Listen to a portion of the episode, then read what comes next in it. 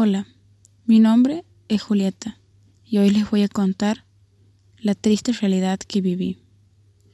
La realidad es que era demasiado joven y me dejé llevar por las circunstancias y, por qué no decirlo, por los amigos. A mis 17 años me veía allí, plantada, inclinada sobre la mesa, mirando aquel polvo blanco. Accedí a la invitación y probé mi primera raya de coca en aquella larga noche donde caerían los gramos a pares.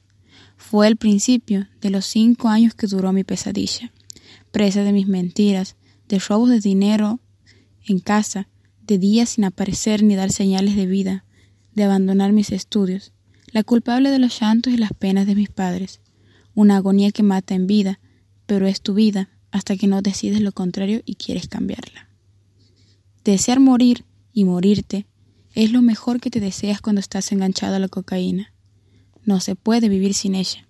¿Alguien se imagina poder vivir sin aire? Los ataques de ansiedad te oprimen el pecho cuando te terminas la última bolsa y ya no hay más dinero, pero necesitas más y más y más. Te desesperas. El corazón late con una fuerza descomunal. La nariz, llena de sangre y heridas producidas por los cortes que genera la coca. Al probarla, no comes, no duermes. La depresión es tu pan de cada día. En el infierno se puede estar mucho mejor, créanme.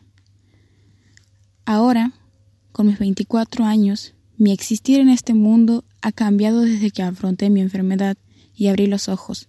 Busqué el apoyo de mis familiares y ayuda en un centro de atención. Juntos con todos ellos y mis ganas de superación, hoy puedo gritar que soy ex cocainómana. Llevo dos años y medio sin consumir y así me mantendré hasta el día en el que me muera, porque mi vida vale más que ese maldito polvo blanco.